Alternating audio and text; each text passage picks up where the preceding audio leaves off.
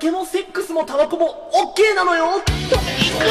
行っちゃう絶対許さないクソリスナーの俺は。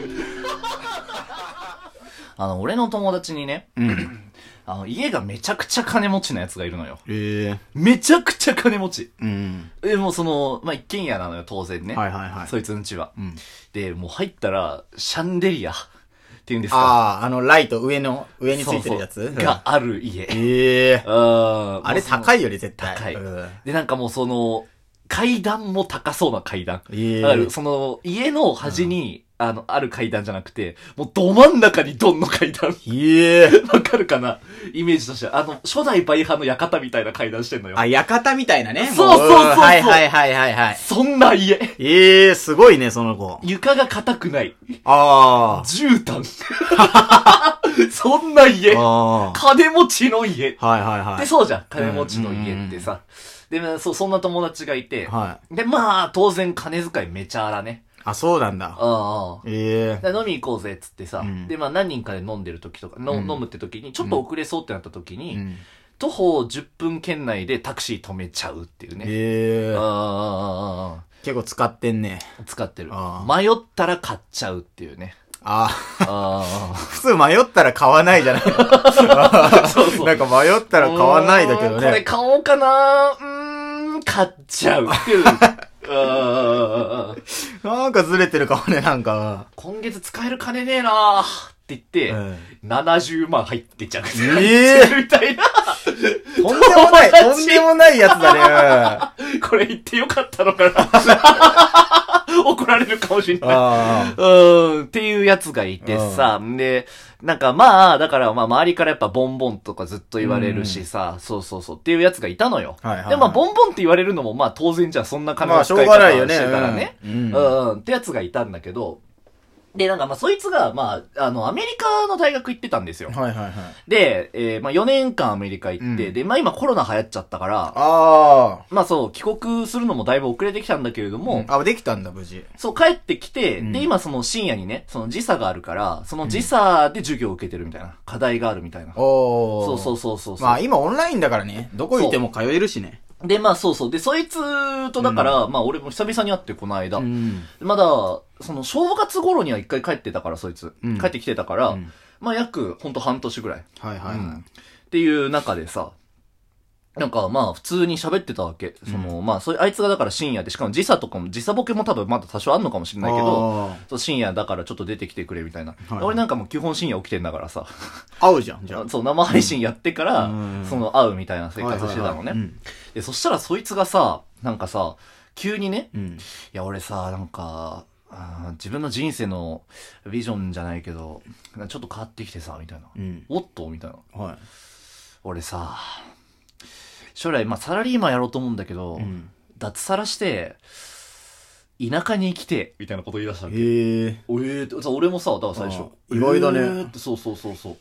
なんか金持ちは都会にいるイメージだけどね。いや、俺もそう思ってたのよ。だから、都会でバリバリ働いて、大企業とかで、うんもう、だからもうめちゃめちゃだってさ、どこにでも行けるし、もうアメリカの大学行ってるわけだから。だから、なんかそういう生活すんのかなと思ったら、うんいや、田舎でスローライフして。農業やって、仲いい友達と暮らすだけでいい。で、うめえもん食えればいい、みたいな。おー。おーって思ってさ、すごいな。うんすごいよね。でさ、なんか話聞いてくとさ、なんか、食事がもうそいつの人生において一番大切なんだって。あ、そうなんだ。うん、もうその、うまいもんを食べるっていうのがもう人生の目標なんだってね。へえ。うん。で、なんか俺その時、その話聞いた時にね、すごいいろいろ思ってさ、うん。え、でもさ、お前がさ、食事でうまいもん食べたいって言うんだったらさ、うん。それこそ今みたいな状態でさ、金持ちを継続し続けるっていうさ、お金があるっていう状態をさ、維持し続けるっていう選択でもよかったじゃんって言ったんだけど、いや、それはなんかまた違うんだよねって。金で買えるもんじゃなくても、ほんと自然とかも自分の力で食べ物を、あー、なんかちょっと自給自足に近いそう、感じ自給自足したいんだって。リアルマインクラフトしたいみたいな話なのよ。あっていう話を持ってこられて、ああ、そっか、なるほどな、とか思ってさ。で、なんかその話がすっごい頭の中でずっと残り続けてきたわけ。あ。うん。で、なんか、いやでも確かにそうだなって俺もふと思ったの。うん。食事がすごい好きな人が、すぎすごい好きでお金を稼ぐ人って多分お金が好きな人なんだよね。ああ、はいはいはい。わかる？わかるわかるわかる。究極に食が好きな人は確かにスローライフ選ぶわって俺思ったの。ああ、なるほどね。そうそうそう。うん自分がだからその一番うまいと。自分で完結すんだもんね。そう、自分自身で完結するっていう。で、俺そしたらさ、なんかもう究極の〇〇って全部金かけなくていいのかなって。その自分のさ、究極の好きってさ、ああ、それはあるかもねっ。て思ったの。うんそう、その話聞いてから。ああ。例えばさ、究極のプロポーズってさ、うん。多分、その、高級レストランで夜景を見ながら、その、高い指輪とか渡すっていうのは、うんこれ究極のプロポーズじゃないんじゃないかなと思うんだよ。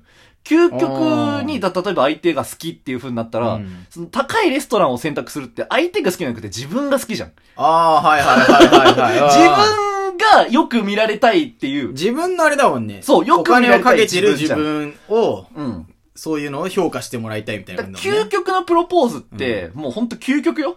うん究極はもう公園で全裸でプロポーズが、いや、全裸はいらないと思うんだけど、ちゃんとその自分の最大限のことを伝えれればね。わかるでしょ？だからお金うんかける必要ないよねって思ったの、俺。ああ、それはわかる。例えばね、究極の告白とかってさ、あって思ったのよ。あ。うん。でさ、あの、じゃあ究極の〇〇？だ、例えば、えーっと、じゃあ究極に本が好きな人はさ、うんもうそう言ってしまえば図書館に行けばいいじゃんってなるじゃん。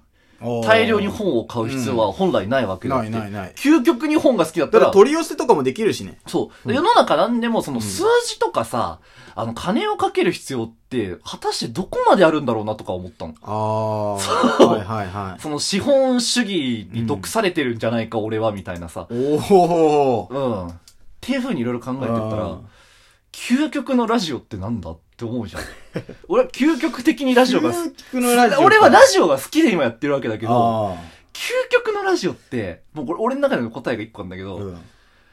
深夜の公園で、誰も見てないところで、うん 誰にも発信しないで、うんラジオをやったらこれ究極のラジオじゃないって思うのよ。あ、自分だけのためにってそう。究極の好きは、究極のラジオってそうじゃない？ああ、はいはいはい。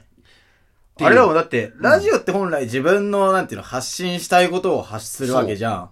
だからなんか、本来、なん概念的には視聴、何？視聴率みたいな。まあまあそうねそういうのあるじゃうんうんん。別にそういうの気にするじゃん。なんか、うんうんうん。ラジオ番組とかって。でも、うん究極の形ってそれなのかもね。って俺も思ったの。だお金とか数字じゃないのかも誰に。も聞かれなくてもいいけど、自分の発信したいことを発信するみたいな。そうそう。で、ふとした瞬間にさ、うん俺そのラジオのこと数字だっていう風に言い張ってたけどさ、うん。それなんか究極のラジオじゃないなと思って。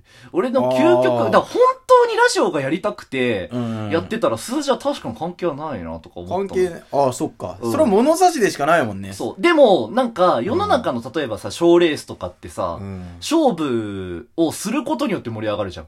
例えば、あー M1 とかもさ、M1 の決勝まで来ました。今日は、この、今日来たのはこの10組ですみたいな、うん出されてさ、でも、えー漫才は数じゃない。漫才は数字じゃない。うんお金じゃないんで、全優勝ですってなったらさ、うんバー盛り下がりまくるじゃん。それもそれで冷めるよね。そう。だから勝負の中に身を置くっていうのの大切さもわかるのよ。ああ、はいはい。で、なんか別ベクトルなのかもね、その。そう。でも、その勝負とか数字にこだわり始めると、自分が本当に好きなものが何なのかが分かんなくなってくる。自分あが、ーその、俺が今欲しいのは、例えば今こうやってラジオトークやってるけれども、うん俺が欲しいのはリスナーの数なのか、うんそれとも自分が喋りたいのかっていう天秤をかけた時に、うん徐々に自分の喋りたいことから離れていってしまうみたいな。ああ、だどっちかに傾いちゃうってことか、結そう局は。そうそうそう。んなんてことを最近すっごい思ってさ。資本主義になんか抵抗し始めてる俺とか思って。ああ。ある意味なんか、数字を気にするってことは資本主義っぽいよね、考えいやだ方としては。結局勝負じゃん、資本主義。絶対その、負けとさ、その勝者の差があることによってさ、あの、盛り上がるわけじゃん、資そうそ。こは利益の源泉だもんね。そうそうそうそう、その競争をすることっていうのがさ、うん。大事なわけだけれども、その競争の中に身を置いてると、自分が好きなことが何なのかが分かんなくなってしまうなっていうのを、その、だから、もともとお金持っててあ、まあ、そいつは別に競争して得たお金じゃない、確かにね。ないけれども、あったわけだから、で、そ多分いろんな競争をふっかけられても勝ててたやつうん。が、その競争から身を引いて、うん。自分の好きなことをやろうっていうふう、自分が、競争じゃない追求の仕方があるのかもね、そう、じゃあ。競争じゃない追求をしようとしてるのか、こいつってところまで考えて、なんか俺すっごいその夜、その解散した夜に、うんなんかゾワゾワってしたの鳥肌みたいなの立ってさ、あ、じゃあ新しい概念が生まれたみたいな感じなんだ。そう、なんか、あうん、ーそうかって、こいつはその自分をその、なんか、はいはいはい。自分のその満たすためにそういう生き方を取ったんだと思って、今まで持ってるものを、ままだ捨ててはないけれどもたとえ捨てたとしても、それが理想なんだもんね。なんだなって思って、おはあ、すげえって思って。だ究極のラジオちょっと、今夜やんない？究極のラジオ？公園で。まあ、全裸で。全裸で究これ、極のおはぼんラジオ。も、あるメンバーはさ、あの、うん半裸ではやったことあるんだよ。あの、下を脱いでは。やっぱあれも、究極の形に近づいてたのかな？究極のチンポ。またそれは概念が変わってくんで。んだ、ちょ、そんなことを思って。あおはぽんどこへ行くんだろうみたいなさい。やでも実際におはぽん今ブレてるから。そう、だ今どこへ行けばいいのかわかんないから、うんもう、それあるねうん、そうそうそう。だ俺はとりあえずだから、あの、iPad Pro を買って、うん。で、それで iPhone も11に買い替えて、で、それ、今 PS4 買って、とりあえず一回その、金を使いまくって休んで、バリバリの資本主義じゃねえかよ、お前。ラジオは数字で いや、こりゃ変わりませんね、もう。いや、でもなんか、うんいや、その側面って大事だなって話をしたかったの。ああ、うん新たな見方っていうのはある。新たな見方が必要だなって思ったっつううん話。ええ深いね。うーん。